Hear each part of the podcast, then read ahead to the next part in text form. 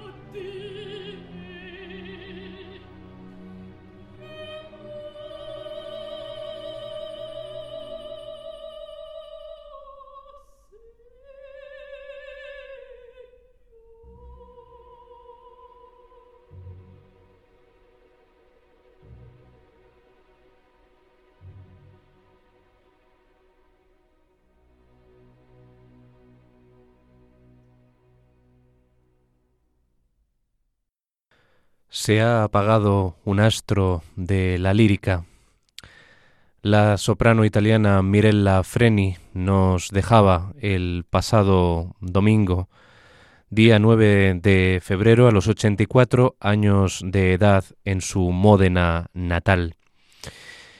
Mirella Freni, una de las grandes eh, sopranos líricas de su generación, hermana de leche del genial Luciano Pavarotti, los dos de la misma generación, compartieron nodriza, pertenece a una playa de, cantantes míticos de ópera italiana de la segunda mitad del siglo XX, junto a cantantes eh, también femeninas como Renata Tebaldi, Fiorenza Cosotto o Renata Escoto.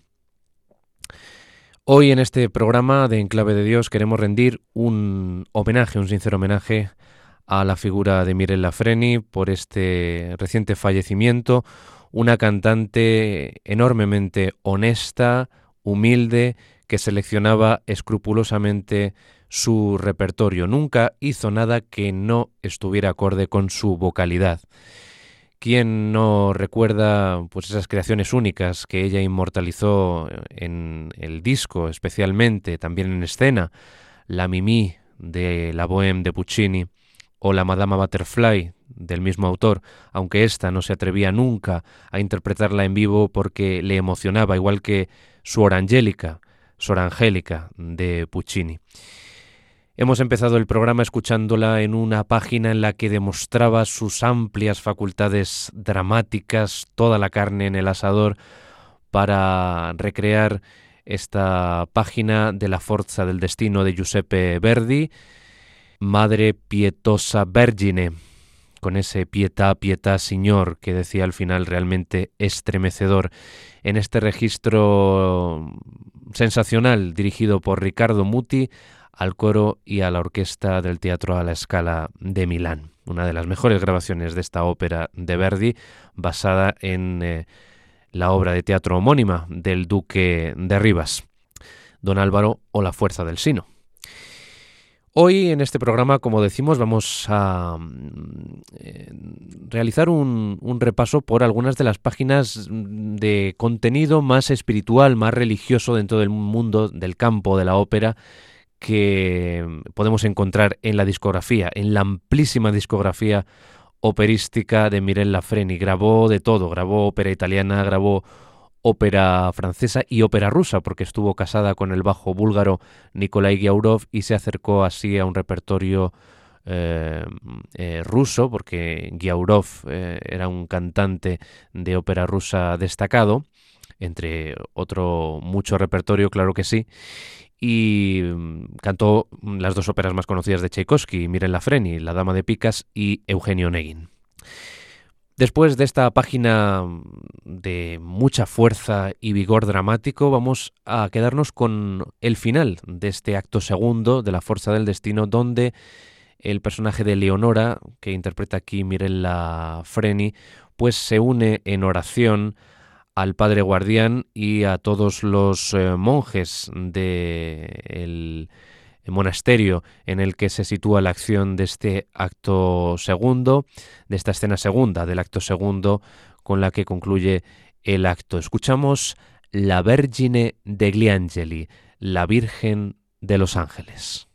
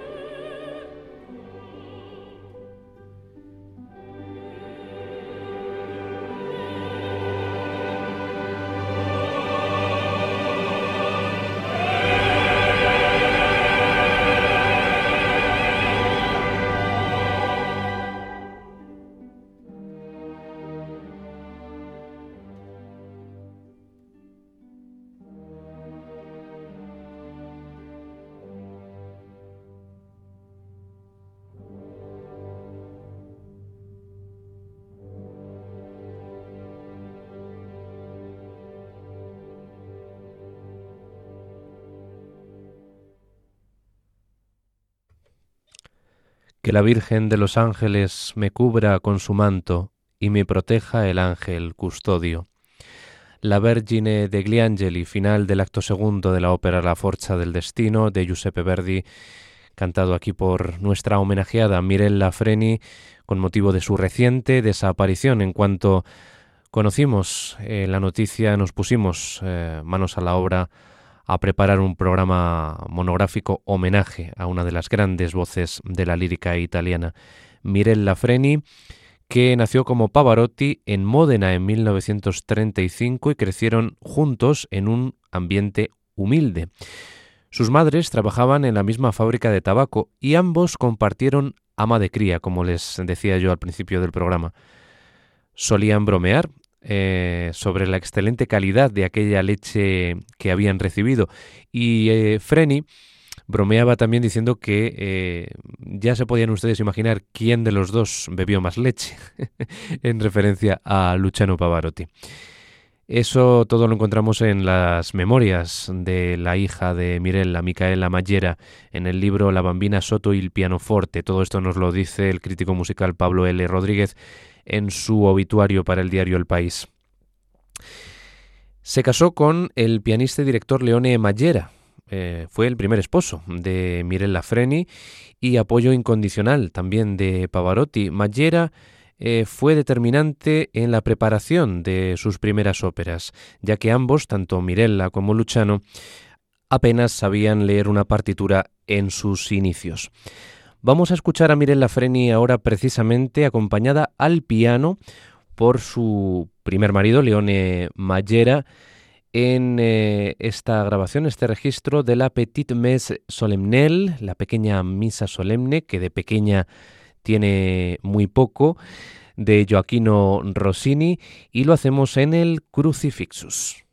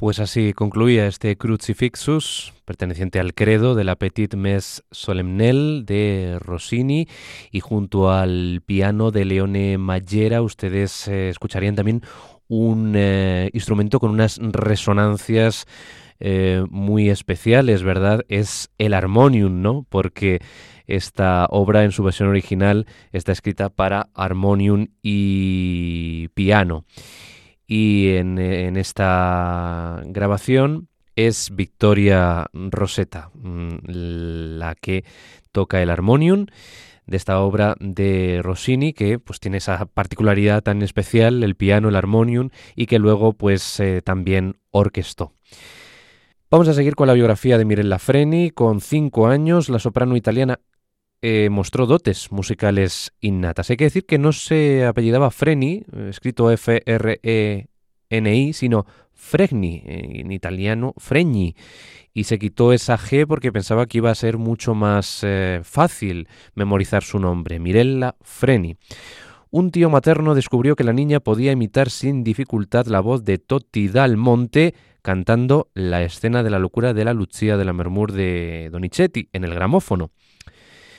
Pero eh, nos sigue diciendo Pablo, Pablo L. Rodríguez en su obituario, no pasó de argumento para juegos infantiles. La niña, que era la mayor de cuatro hermanos, organizaba representaciones imaginarias de Madama Butterfly, ni más ni menos ese personaje que iba a interpretar años después en el disco y lo hacía en el patio del vecindario. Tras la Segunda Guerra Mundial, Freni participó con éxito en varios concursos para diletantes, pero siguió el consejo de Beniamino Gigli de esperar, porque siempre fue una cantante que supo esperar el momento adecuado para interpretar un personaje concreto, un personaje operístico, se entiende, ¿no?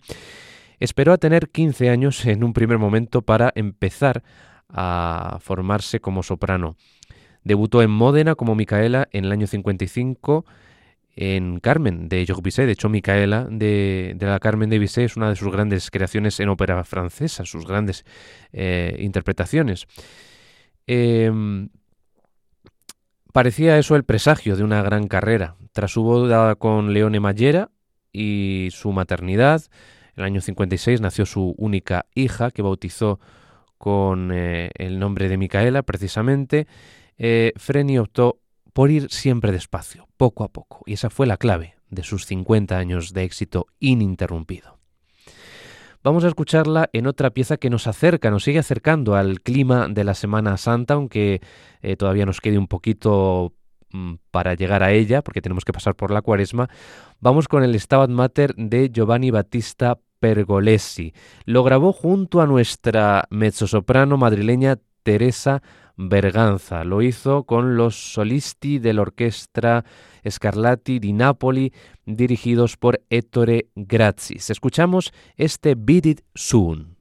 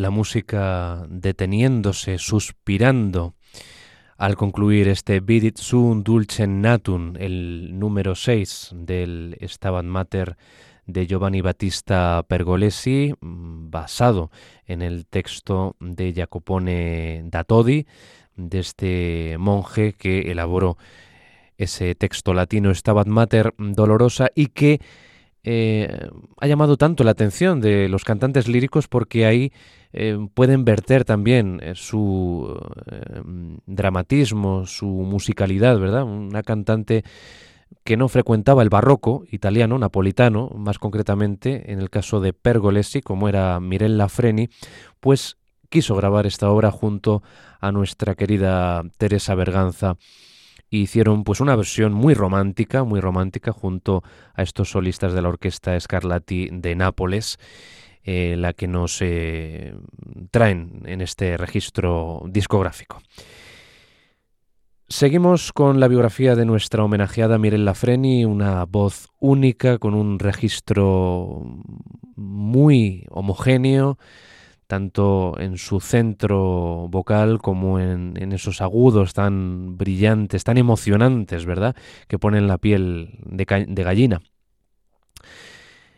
Una Margarita en Mefistófele de Boito en el año 57, seguida el año siguiente por una sustitución de nuestra querida, también y añorada Victoria de Los Ángeles, soprano catalana, como Mimi en Bolonia, y el importante premio en el concurso Biotti de Bercelli fueron un importante revulsivo, nos dice el crítico Pablo Rodríguez eh, en el obituario de Mirella Freni. Su carrera se desarrolló en toda Italia con papeles de soprano lírica de Mozart, la Susana de las bodas de Fígaro, la Cerlina de Don Giovanni y Puccini, Mimi y la Liu de Turandot. También cantó a comienzos de los 60 en Ámsterdam en el Festival de Glindenburg y en el Covent Garden de Londres, donde debutó como Nanetta de Falstaff de Verdi. No obstante, su éxito más importante llegaría en la escala de Milán, donde estrenó junto a Franco Zeffirelli en el año 63 una bohème bajo la dirección de Karajan. De hecho, eh, a partir de este momento ya Karajan no la quitó ojo, ¿verdad? Porque se la eh, cogió para sí. Y, y, la tuvo en muchas grabaciones discográficas, la propia Bohème, Aida, eh, en fin, muchísimas.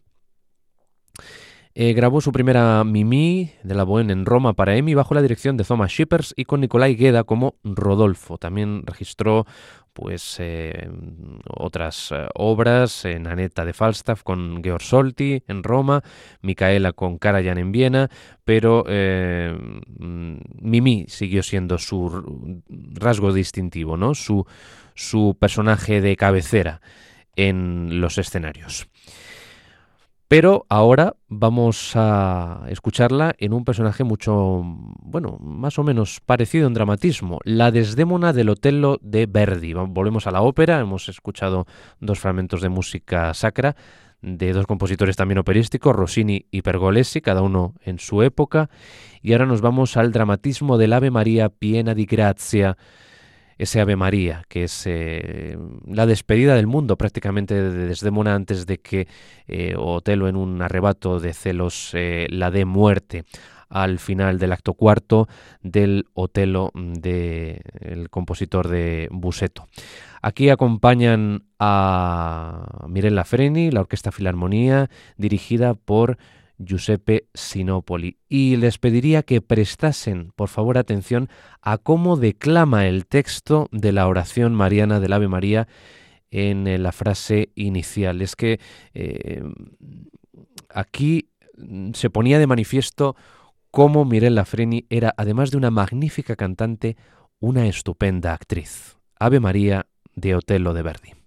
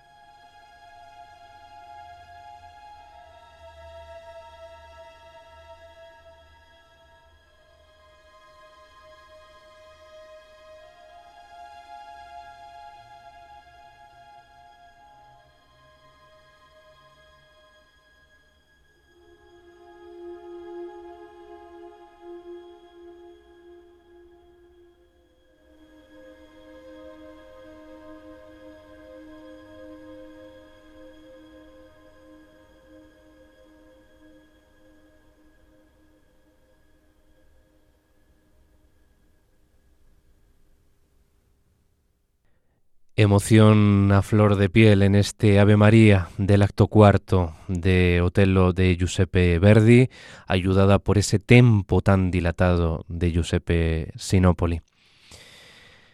Freni tenía una intención de evolucionar hacia personajes de coloratura dramática y cosechó en el año 64 uno de sus fracasos más sonados en la escala, como la Violeta de la Traviata de Verdi, porque es que el público estaba muy acostumbrado al modelo de María Calas.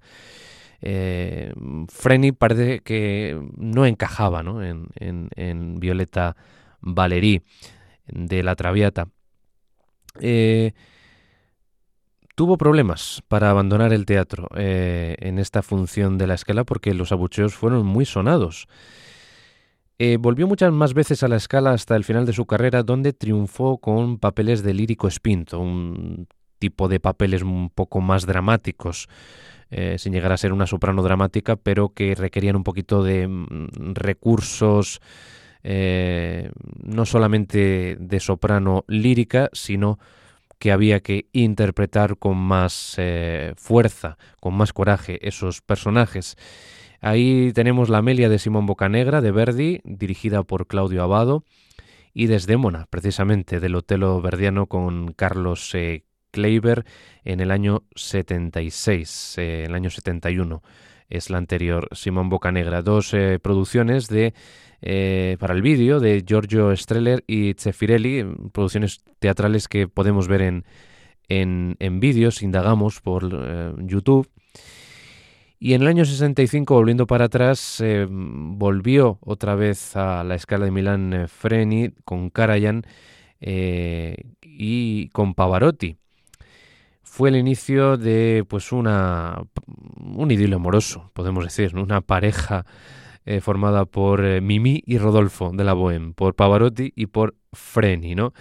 Cantaron eh, muchas veces, en multitud de ocasiones, esos dos papeles de la Bohème de Puccini y todo culminó en un registro fonográfico del año 72 con Karajan al frente de la Filarmónica de Berlín, que para muchos es la mejor Bohème de la historia del disco. Vamos a seguir con Giuseppe Verdi, nos vamos a ir al Requiem, no puede faltar el Requiem, la misa de Requiem de Verdi, en una grabación también protagonizada por Herbert von Karajan. Aquí vamos a escuchar a Mirella Freni junto a la contralto Krista Ludwig en el Recordare.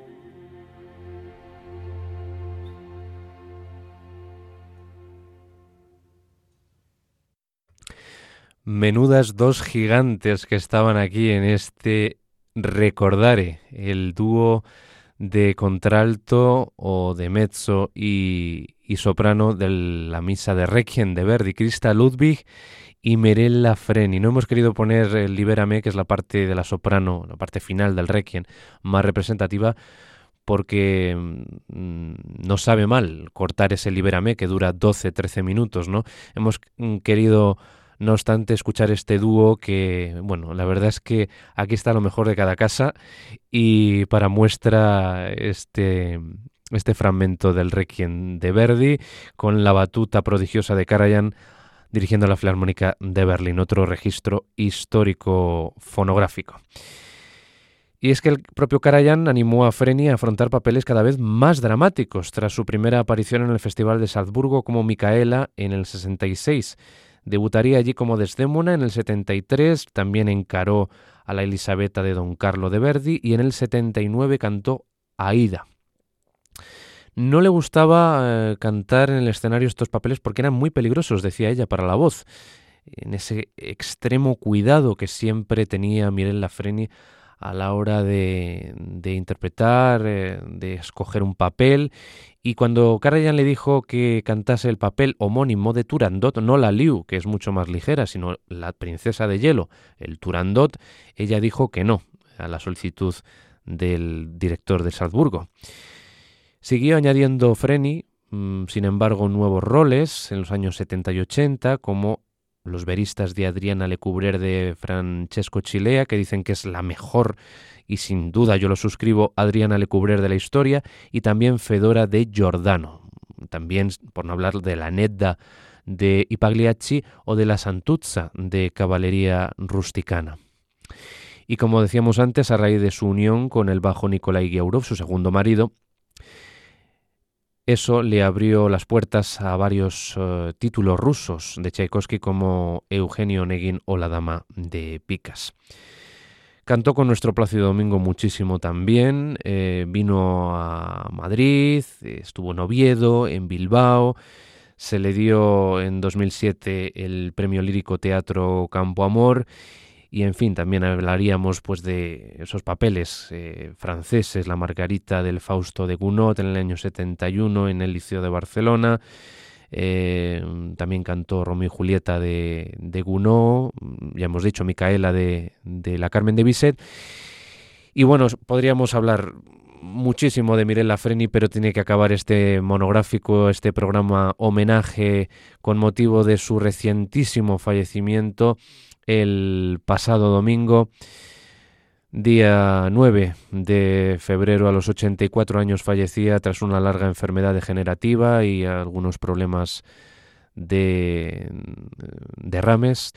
Una de las grandes últimas eh, cantantes italianas de la historia de la segunda mitad del siglo XX, Mirella Freni. Vamos a concluir este homenaje con más emoción a flor de piel, porque si hay un papel eh, si hay un papel de Puccini que, te pone la piel de gallina, aparte de la Butterfly y de la Mimi de la Bohème, es la Sor Angélica.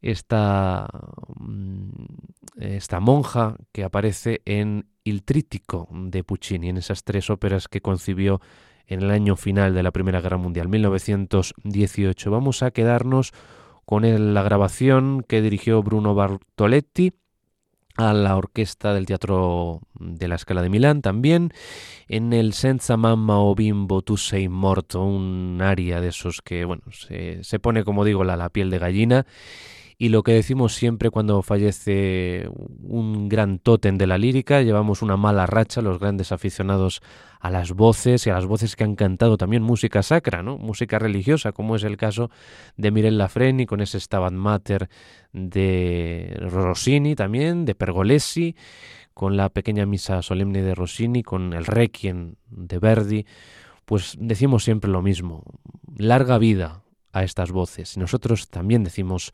larga vida a Mirella Freni. Ha sido un placer acompañarles hasta el próximo programa de Enclave de Dios en la sintonía de la Radio de la Virgen, de Radio María. Sean muy felices.